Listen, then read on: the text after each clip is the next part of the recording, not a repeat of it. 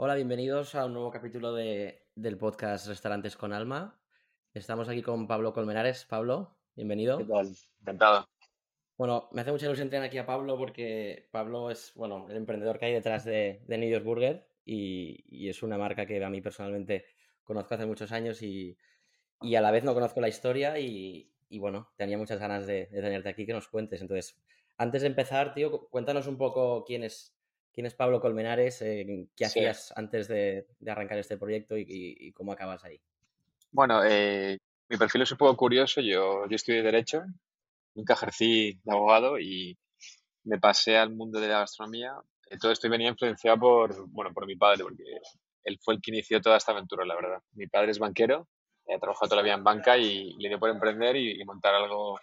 Siempre ha sido como muy curioso y, y nada, fue el que inauguró el primer New Burger. Básicamente siempre ha tenido el apoyo familiar y yo siempre estaba ahí desde el principio pues, ayudando con tonterías porque compaginaba estudiar con el negocio, con mi padre echar una mano, pero él fue el que inició todo esto. Entonces, viendo la evolución del negocio y que necesitaba un perfil de alguien que le echase una mano en la parte de desarrollo de, de, de producto, la parte como más de cocina, ¿sabes? Uh -huh. Me dijo, yo le dije, oye, tal, me gustaría estudiar algo relacionado con este mundo, ¿por qué, no, ¿por qué no me meto en algo de ello? Y me dijo, venga, dale.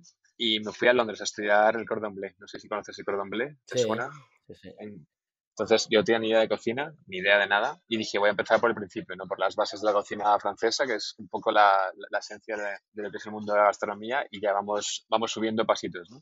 Entonces todo estará pensando en, en apoyarle eh, a nivel familiar con con el negocio, o sea, de poder aportar un know-how que él no tenía, que en la parte de, pues, de business, de desarrollo de negocio, eh, la tenía, y luego su mujer, que también es parte del negocio, eh, le aportaba una parte de recursos humanos, una parte de gestión, eh, muy buena. Entonces, teníamos esas dos partes y faltaba la parte gastronómica. Entonces, mi objetivo era formarme y aprender de ello para luego eh, sumar a pues, lo que es el negocio familiar, ¿no? Entonces, ¿qué hice? Me fui a Londres, estudié cordon bleu y, me, y nada, entonces acabé y dije, bueno, venga, me vuelvo a Madrid, pero voy a, voy a trabajar en, o sea, quiero trabajar en un sitio que no tenga nada que ver con este negocio para formarme y si en el futuro queremos diversificar, pues hacer algo distinto y no caer tal cual salgo a estudiar en el negocio familiar, ¿no?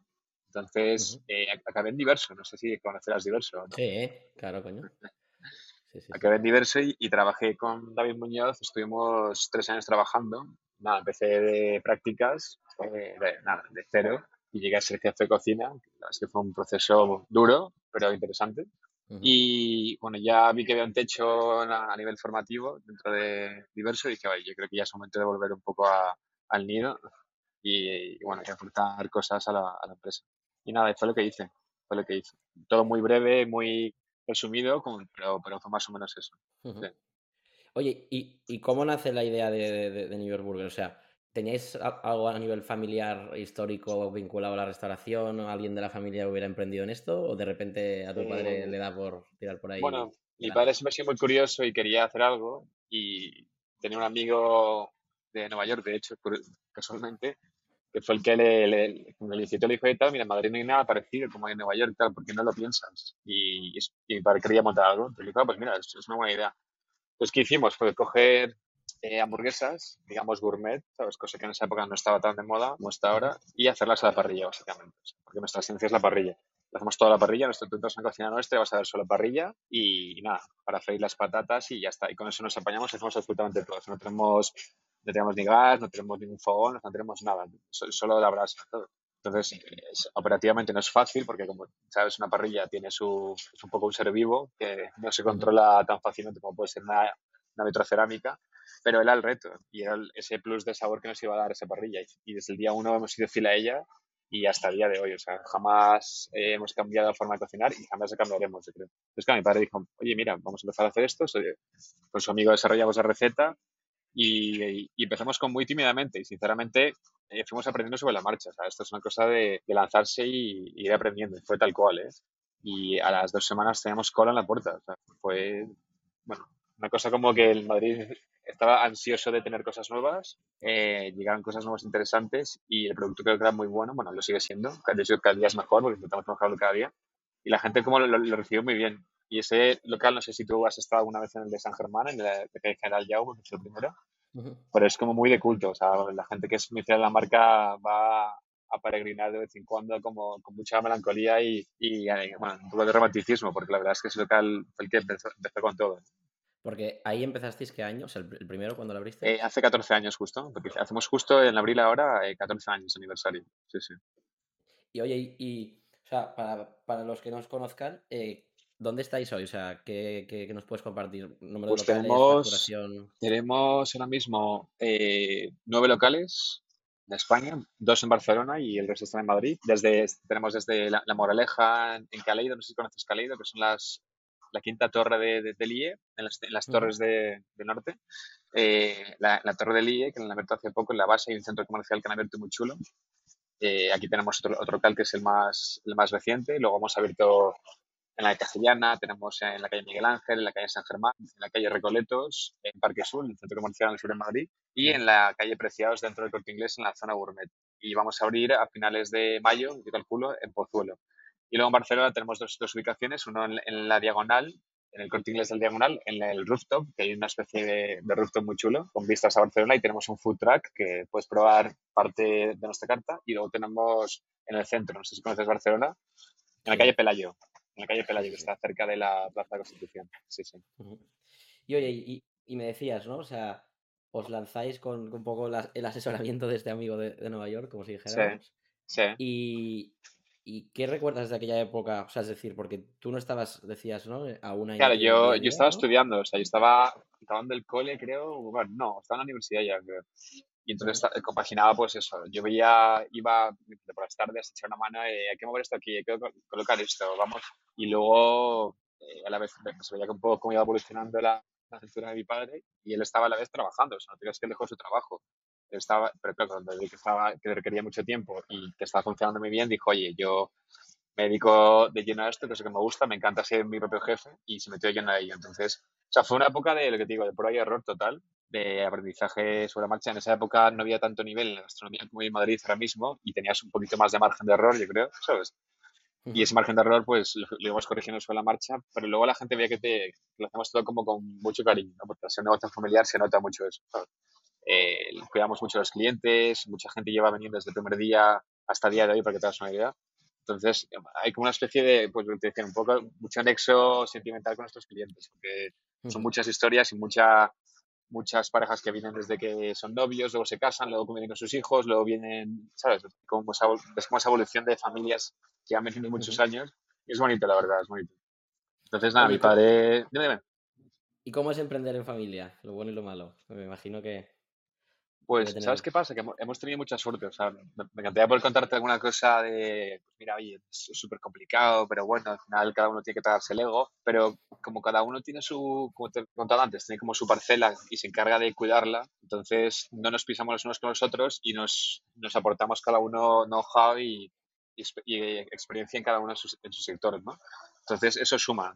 Entonces, al final, si yo digo que esto se hace así en la parte de desarrollo de carta, de, de, comida o operativa, ellos lógicamente dan su opinión, pero siempre tienen como una, predisposición de escuchar y de, y pensar de que lo mejor que se puede hacer es lo que yo propongo porque soy el que sé más de ese tema, ¿sabes? Y así cada uno con lo suyo. Entonces, la dinámica ha sido muy positiva, la verdad. O yo hemos tenido muchísima suerte. Es cierto que no es fácil trabajar con la familia, pero los egos nos, los dejamos en casa, eh, somos gente trabajadora que le gusta lo que hace y, y las cosas fluyen muy bien, la verdad. O sea que hemos tenido mucha suerte.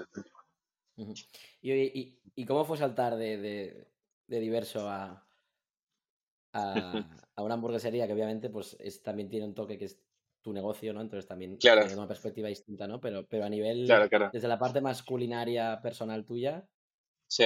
¿Recuerdas algún...? Sí, sí, sí. O sea, fue... Yo estaba, nada, diverso muy bien. O sea, es que con David tenía, nada, bueno, tengo una muy buena relación. Eh, fuimos muy cercanos, la verdad. Él, él está encantado de tenerme por allí, yo creo. Bueno, si un día hablas con él, pregúntaselo. Y igual te dice que no, ¿eh? Y nada, y, y, un día que le dije, mira, yo, creo que ya llega mi momento de, pues eso, de, dar el siguiente paso. Y él me dijo, mira, estaba esperando este momento, sabe que iba a llegar antes o después. Creo que tienes que hacer tus cosas, o sea, tienes un espíritu muy de líder, muy de, de, tirar para adelante con tu negocio y, y, creo que es el mejor. O sea, él me apoyó, de hecho, muchísimo y le pareció que era lo, lógico, el paso a dar más lógico. ¿no? Entonces, nada, eh, Diverso, pues, no sé si has estado, conoces, mucha gente lo conocerá, imagino. Sí, sí, sí. Es un sitio muy loco en todos sentidos, a nivel creativo, a nivel dinámica que hay el trabajo, el ritmo es frenético, o sea, es la élite de, este mundo y, y, todo va acorde a ello. Entonces, luego el, el, cambio fue, pues bueno, a nivel, lógicamente, gastronómico es muy distinto, pero luego en las bases de, siempre lo digo, en las bases de esfuerzo, de dedicación, de compromiso, de actitud y luego o sea, no hay muchas cosas que puedas extrapolar de un sitio a otro, ¿sabes? O sea, ya sea dentro del mundo de la gastronomía o de cualquier cosa que hagas en la vida, porque al final lo que aprendes de una persona como David es que él empezó con nada, literalmente, y mira a lo que es a día de hoy, ¿sabes? Y sinceramente ha sido gracias a un equipo, lógicamente, que le, ha rodeado, pero, pero, él tiene un talento pues que es innegable, ¿sabes?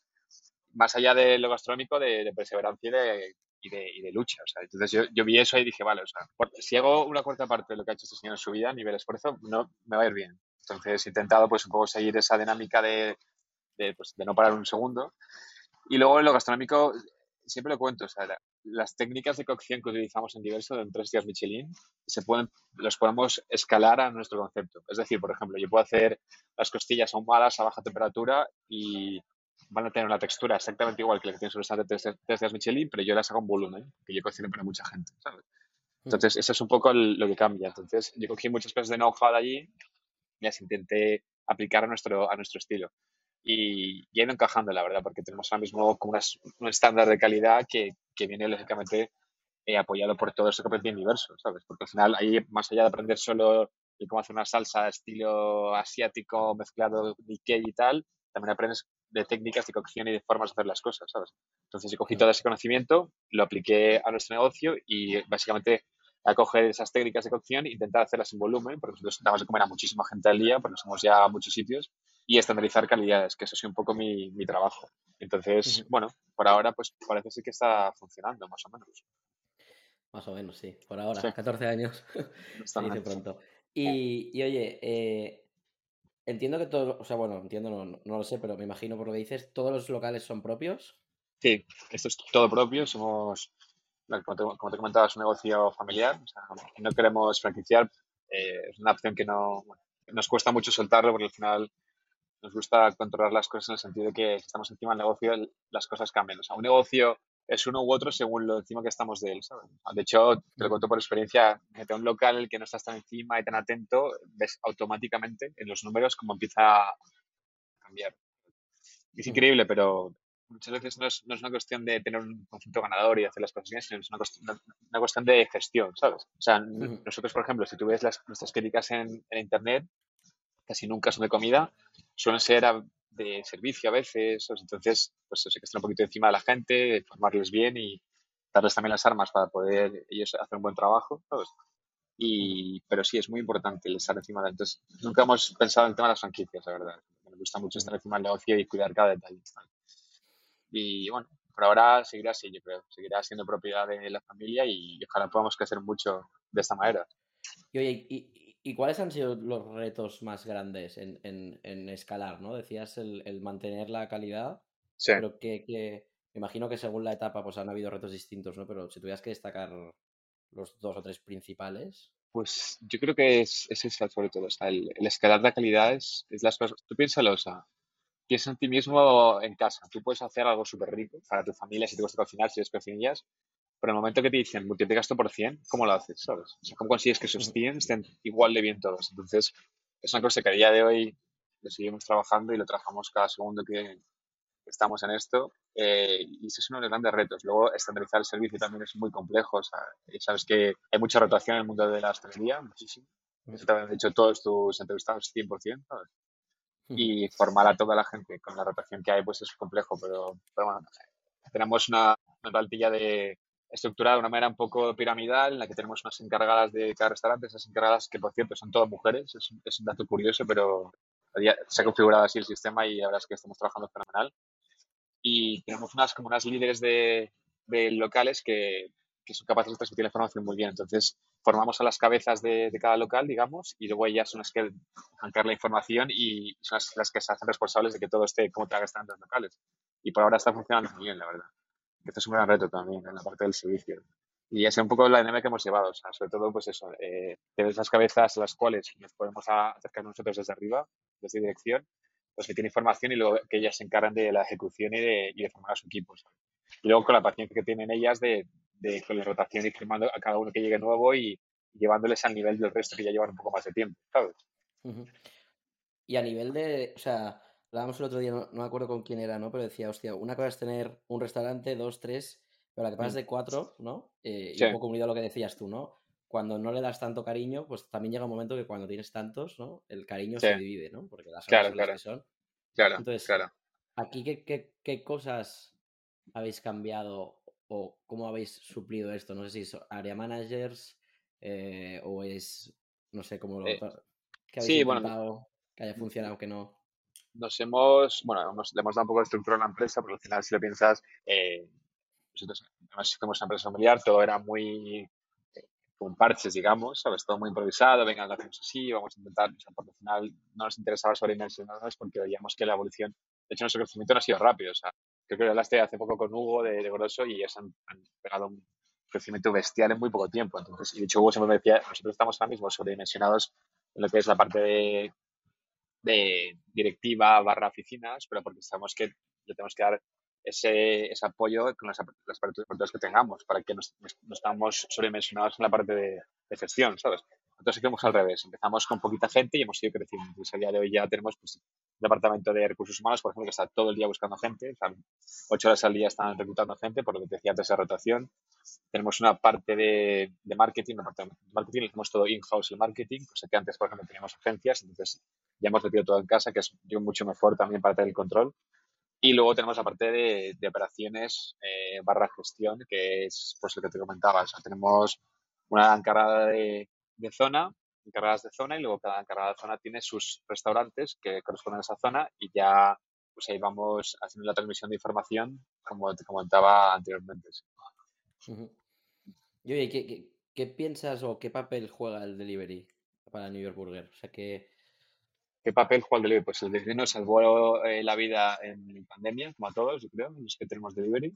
Eh, la ventaja es que veníamos ya con formación de delivery porque lo hemos hecho toda la vida, entonces ya fue, algo natural entre nosotros, no tuvimos que inventar nada ni de repente improvisar un packaging para poder enviar nuestro producto más o menos, lo que ya lo hemos, llevamos hace mucho tiempo.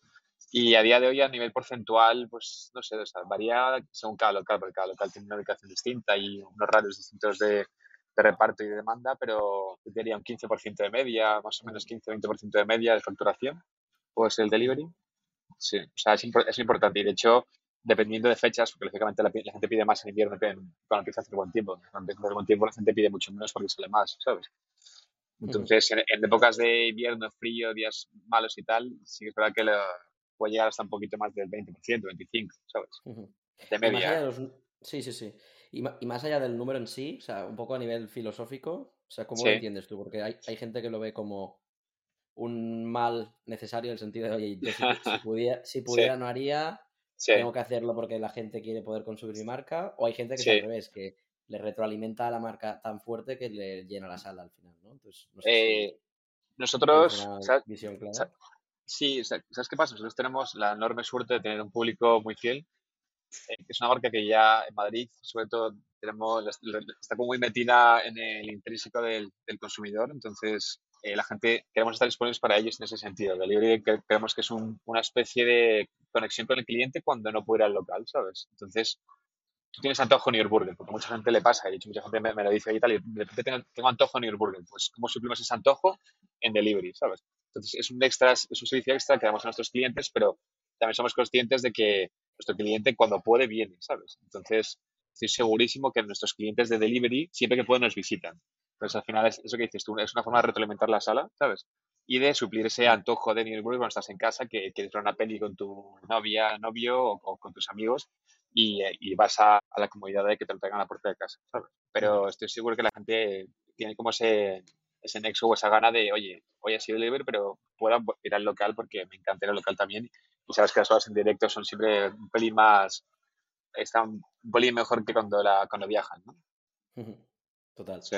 Y oye, y una cosa, hay una parte también que, cuando, cuando os invito aquí a contar, ¿no? Y, como invito siempre a gente pues, que le va bien, parece muy fácil, ¿no? Entonces, que con la trayectoria de 14 años ya en el negocio, ¿qué, qué momentos recuerdas, aparte del COVID, porque es obvio, ¿no? Pero momentos Sí. que hayáis tenido como clave de inflexión, o sea, contar un poco las piedras en el camino, alguna anécdota sí. o jodida, para que, que parece que todo es muy fácil.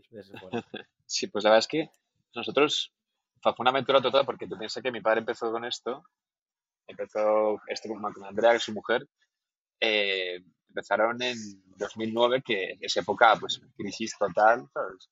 Que nadie jamás imaginaba conocer nada emprender en esas fechas, pero ya sabes que, bueno, se dice mucho que en momentos de crisis siempre surgen oportunidades, ¿no? Porque fue lo que pasó.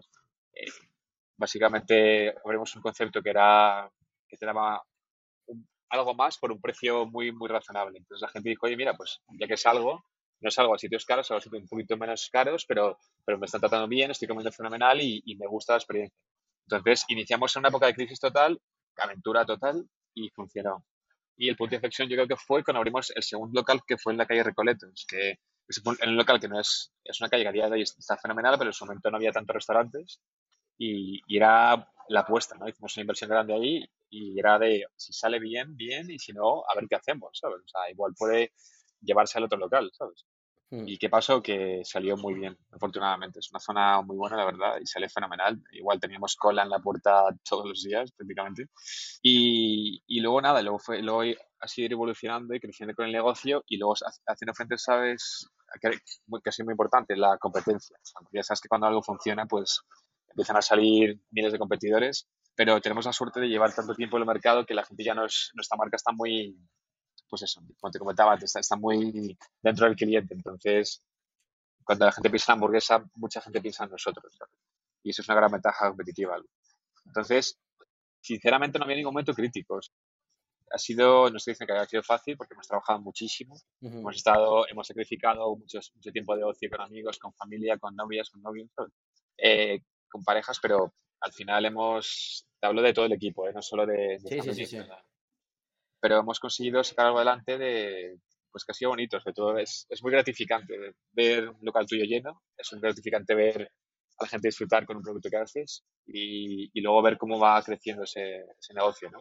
Eh, si tienes suerte, porque al final es una mezcla de todo, ¿no? Es, es talento, trabajo y suerte, pero si te diría a nivel porcentual que, es más importante, nosotros el trabajo ha sido el 70%, o sea, hemos pasado muchas horas metidos, hemos estado muy encima del negocio es la que cuando, cuando vas creciendo la estructura del negocio ya puedes ir delegando más ciertas cosas y ya no tienes que estar 24/7, sino que tienes que estar eh, 8 horas al día.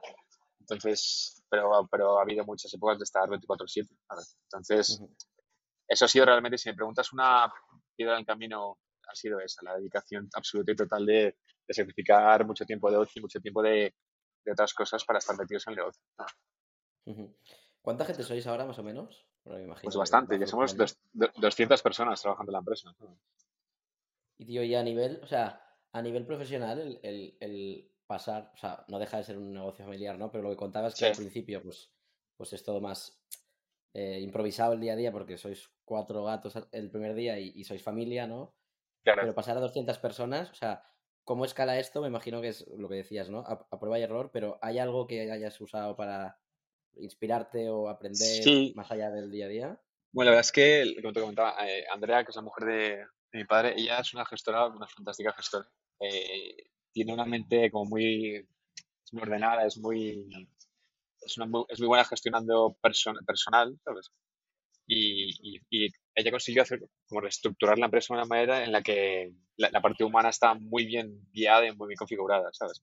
Mi padre, mi padre siempre está en la parte más como financiera, de, bueno, de más financiera, relaciones públicas, y yo en la, en la parte gastronómica, pero ella fue la clave, yo creo, de, de estructurar esto de una manera con, sentido, ¿sabes? Es muy súper organizada, entonces tienes la suerte de tener a alguien así en tu equipo, eh, no es un segundo en, en delegar esa, esa actividad a quien mejor lo hace, y ya en ese sentido es impecable, la verdad. Entonces estuvimos, Ujú, como te he dicho ya un par, un par de veces, o sea, cada uno con su parcela, ¿sabes? Y la verdad es que nos hemos dedicado de lleno a cuidar, a cuidar cada uno su, su parte del negocio. Y esa es la clave. Yo creo que la clave en el éxito ha sido esa. O sea, que cada uno se ha dedicado a su parte, lo ha hecho de la mejor manera posible, posible y luego se ha apoyado en nosotros cuando, cuando dudaba, pero, pero siempre hemos ido como muy en, en consonancia unos con otros. ¿sabes?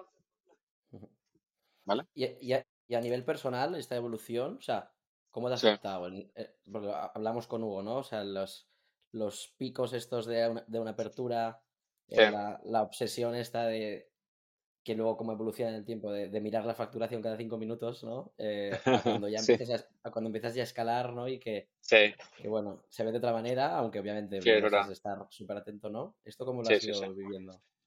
Eh, sí, o sea, es verdad que, de hecho lo he visto mucho con, bueno, con mi padre, ver cómo la obsesión es constante, como decías tú, de estar todos los días viendo cuánta factura en cada momento, que a día de hoy siga, siga habiendo esa preocupación, pero también es verdad que ya empiezas a ver cómo con, la estadística del tiempo también te das cuenta que los comportamientos humanos en nuestro negocio son, hay como una homogeneidad, digamos. Entonces, mm. con esa homogeneidad también te das a paz, ¿no? Porque tú ves que las cifras van cuadrando más o menos cada mes, que las cosas van mejorando y, se, van, se van manteniendo y mejorando. Entonces, eso también te ayuda a que el negocio, cuando tiene cierto nivel de infraestructura y cierto tamaño, te ayuda a, que, a dormir más tranquilo.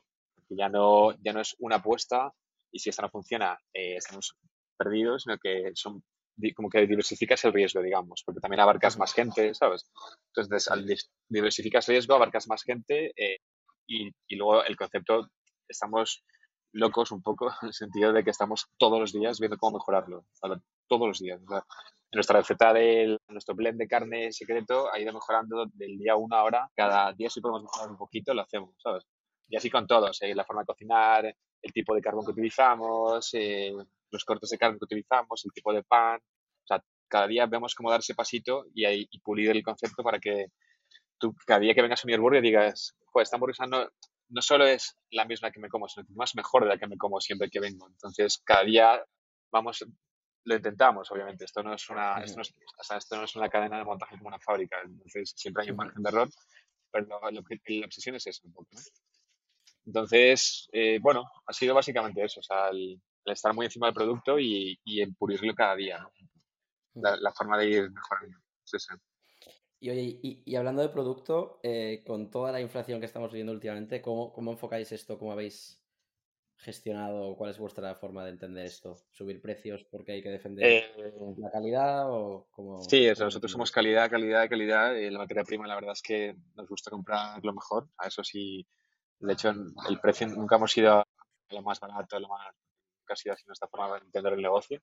Siempre hemos querido ir a calidad, entonces, claro, eso hay que pagarlo a día de hoy. ¿Y qué hemos hecho? Pues hemos, nada, hemos subido los precios, nada, ridículo, para que el cliente casi de que lo note, pero, pero bueno, como nosotros vamos a volumen, pues entonces esa subida de ínfima de precio para el cliente a nosotros sí que, sí que nos repercute sobre el, el total, ¿no?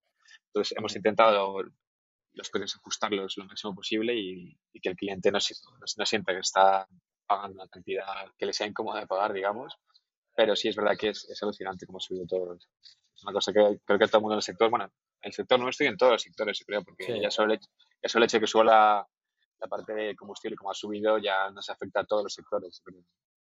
Entonces, pero bueno, eh, la clave es justificar también la calidad del producto con el precio que pagas, eh, sentir que esa relación de precio pagado frente a calidad sea buena para el cliente y que tú lo pagues contento, ¿sabes? Que es el objetivo siempre.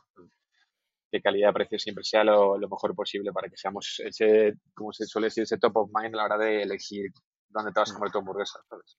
Bueno, sobre todo también que juegas, que, que es un escenario dinámico en el sentido de que no eres tú el único subiendo precios, ¿no? Entonces, no, claro, tu proporción calidad-precio siga competitiva contra la competencia, ¿no? Entiendo, al final ahí no... Claro, claro, claro. Y lógicamente hemos estado muchos estudios de mercado de competencia, como están ellos a nivel precios, y estamos, te diría que más baratos que muchos de ellos, ¿sabes?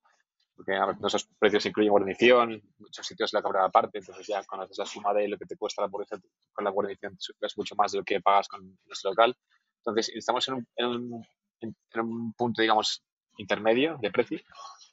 y, y, sí, o sea, queremos quedarnos ahí, porque al final el gente siempre que es calidad, pero a precio muy competitivo. Oye, y, y, a nivel de, de, expansión, que yo creo que es un tema que cuando nos juntamos eh, gente que ha abierto más de una ciudad, siempre sale el mismo tema de, de, mirar hacia atrás y decir, hostia, los que hemos hecho, por ejemplo, yo, yo que soy de Barcelona, el, salto a Madrid, hablábamos con, con Borja de Nomo y, y, Fran de González, hostia, la hostia, la hostia moral que te pegas cuando llegas a Madrid después de ser el rey de Barcelona, me imagino que vosotros siendo de Madrid debió pasar un poco lo mismo. Sí. ¿O no? Sí, o sea, sí, sí, o sea, Barcelona eh, no, o sea, no es plaza fácil, es verdad que la forma de comunicar, el marketing tiene que ser algo distinto, luego el, las, costumbres también son algo distintas. Madrid es una ciudad que para toda la semana, es un poquito más tranquila entre semana. Y, pero bueno, es verdad que en nuestra zona no estamos ubicados ahora mismo, es una zona de mucho turismo en, y sinceramente los que más nos visitan son turistas, curiosamente, en Barcelona, porque estamos en la calle Pelayo, que es la calle Pelayo, que es, muy céntrica. Y luego en la diagonal, en el, el Corte Inglés, el Futrack sí que es gente más local, porque es gente que vive por la zona. Entonces, no es lo mismo, no es lo mismo a nivel como la gente tiene la marca en Madrid ya interiorizada, como te he comentado varias veces. Hmm.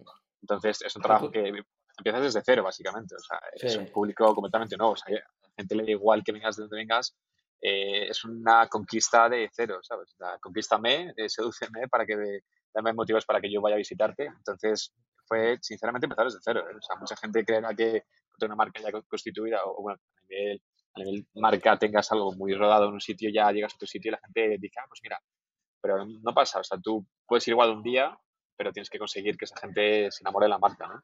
Entonces, el proceso ha sido ese. Y de hecho, donde vayamos, puede ser que puedas contar un poco de, del speech y vengas con todo al trabajado a nivel comunicación, de somos esto, transmitimos esto, pero eh, tienes que llegar a un sitio y conquistar y, tienes que hacerlo mejor que nadie para, quedarte en, la, en, la, memoria de la gente. Sí. Y luego también respecto a esto comentábamos a veces el, el, yo creo que, que, la primera experiencia realmente cuando sales de, tu ciudad, que, es empezar de cero, pues va, va, con un plan de meto la patita a ver qué tal va, ¿no? Y, y por prudencia a veces te, genera unas ineficiencias también, no solo de marca, sino operativas, ¿no? De, hostia, abrir una ciudad para abrir solo un local, ¿no? Y, y, luego la complejidad de tener todo, o sea, siempre hacemos la broma, ¿no? Cuando, cuando tienes toda la misma ciudad, los problemas se resuelven cogiendo la moto y cuando tienes que coger el tren para todo, la, complejidad es exponencial, ¿no? Y luego pues, tener un área manager en una ciudad que tienes un local, acabas no ganando un duro y, un poco eso también, no, sé cómo habéis vivido eso y cómo se impacta en planes de expansión futuros que, que, tenéis claro de, hacia dónde ir y por qué. No sé si... Eh, bueno, o sea, al final, ¿sabes qué hemos hecho? Hemos, bueno, tenemos ahora mismo la, producción de cosas que se puedan, digamos, preelaborar de alguna manera, lo tenemos centralizado y podemos repartir a toda España.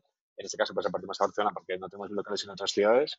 Entonces, pero está todo pensado para eso, para poder eh, producir cosas en, nuestra central, digamos, y luego ya poder repartir a tabla de cosas que se puedan preelaborar, desde salsas que hacemos nosotros, eh, las cosas, por ejemplo, los ahumados que también los, hacemos centralizados, ¿sabes? Y, luego eh, es la que lo que dices tú, ¿sabes? En los casos de, locales como, por ejemplo, no sé si en el caso de Grosso, tienen que centralizar producciones de la masa, por ejemplo, de la pizza, ¿sabes? Entonces, el caso de ellos, que es una cosa más inmediata y más perecedera, sí que entiendo esa, esa complicidad logística. Nosotros tenemos proveedores que nos sirven en toda España a día de hoy. Eh, lo que hacemos nosotros, tenemos ya también esa parte rodada, que como te comentaba, en la, cocina central o en la nave central de producción. Entonces, lo hemos creado todo de tal manera y en los productos los desarrollamos de tal manera en que te comas exactamente el mismo costillar de cerdo en Barcelona que en Madrid, o la misma hamburguesa en Barcelona que Madrid. Entonces, no le vemos ineficiencias a nivel operativo, sí a nivel, lo que decíamos, la percepción de marketing, es una cosa que tienes que empezar desde cero, Pero lo que es el, que es el producto, la calidad del producto y la, la parte operativa, lo tenemos todo como muy estandarizado. Oye, y, y, una pregunta que me gusta hacer, pero, pero sé que no tiene respuesta, pero, pero quiero ver, a ver qué dices.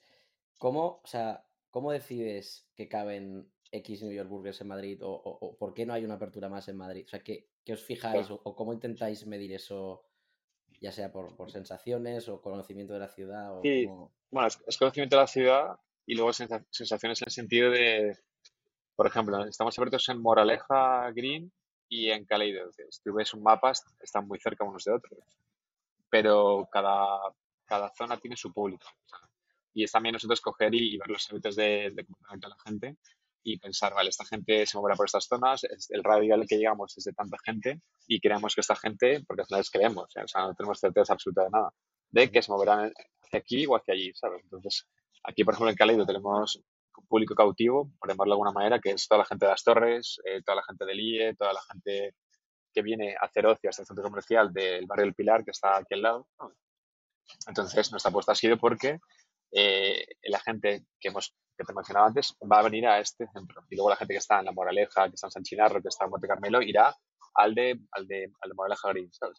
Entonces sido, hemos ido haciendo apuestas de ese estilo y teniendo en cuenta un poco, pues eso, una mezcla de intuición barra observación y nos hemos dado cuenta que, bueno, de que hemos ido acertando más o menos en, en las nuestras cábalas de, de comportamiento sociológico y, y, ha ido funcionando. Es verdad que también cuando ya ves que hay un top en un, o sea, estamos en una zona y vemos que no da más de sí, ya pues pensamos en, por ejemplo, abrir un pozuelo que no tenemos nada. Mismo, ¿sabes?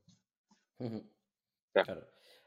Oye, y, y, y, en todos estos años, con, con, con, lo fuerte que es la marca, te diría yo, en la época que vi en Madrid, también, hostia, yo tenía como referencia de marca, también no, no solo sí. el producto. Sí. Se, se, seguro que se os ha acercado fondos, inversores, cosas Sí. raras, seguro. Sí, ¿Alguna anécdota que se pueda contar aquí? O...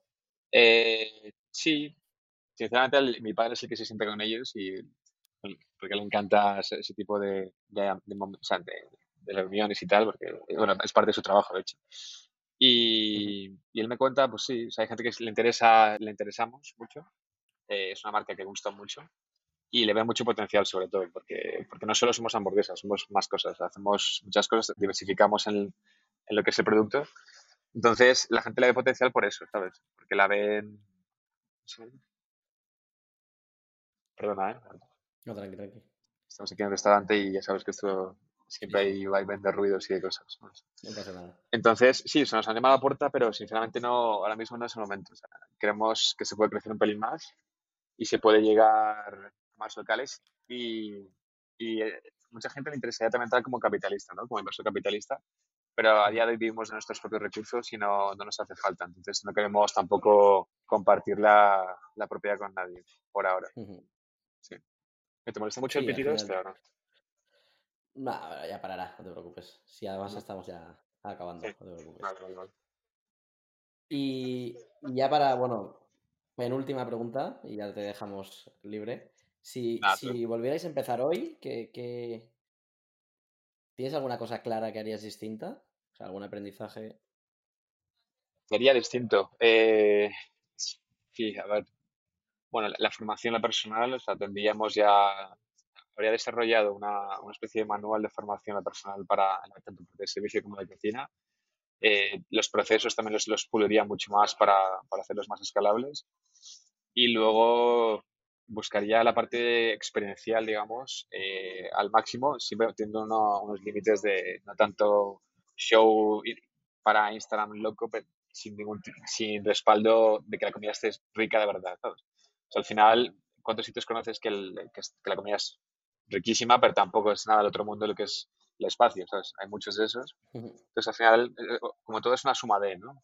Y, entonces, cuidar cada detalle al máximo y luego, sobre todo, creo que lo que, que, creo que mucha gente, o el error de mucha gente que, que, se, que se mete en este negocio es que se cree que es abrir un restaurante y ya está. O sea, llenas fines de semana, que eso lo hace mucha gente, y ya eso va solo, ¿no? Yo creo que la, la clave es estar muy encima. O sea, es estar muy encima, es eh, no solo meter dinero y, y tener un concepto medianamente pulido para que funcione, sino que estás, estás 24/7 con tu negocio y lo cuidas mucho y lo riegas mucho, como si fuese un árbol durante los primeros años, él te dará sus frutos en el futuro y, y podrá coger como esa estructura para, para mantenerse y ya el- ir rodando un poquito solo, ¿sabes?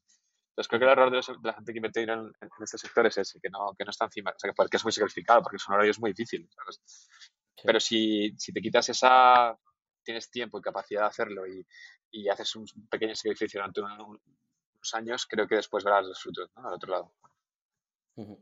No, súper interesante. Oye, última pregunta. Eh, ¿Alguien a quien admires del sector y que nos vayas a ayudar a, a traerlo aquí para entrevistar el siguiente, como hizo Hugo contigo? Pues, ¿a quién admiro del sector? Bueno, te voy a decir a, te voy a decir a David Muñoz, porque, es, porque le, le debo mucho a nivel formación y a nivel, experiencia y a nivel todo. Eh, traerle a ver si le convencemos, yo le puedo decir. Venga. Sí, Yo le probamos, escribo, probamos. yo le escribo y hago lo posible, ¿vale? A ver si, a ver si hace caso. Ya sabes que él está siempre con Venga. mil cosas, Sí, pero sí, bueno. sí.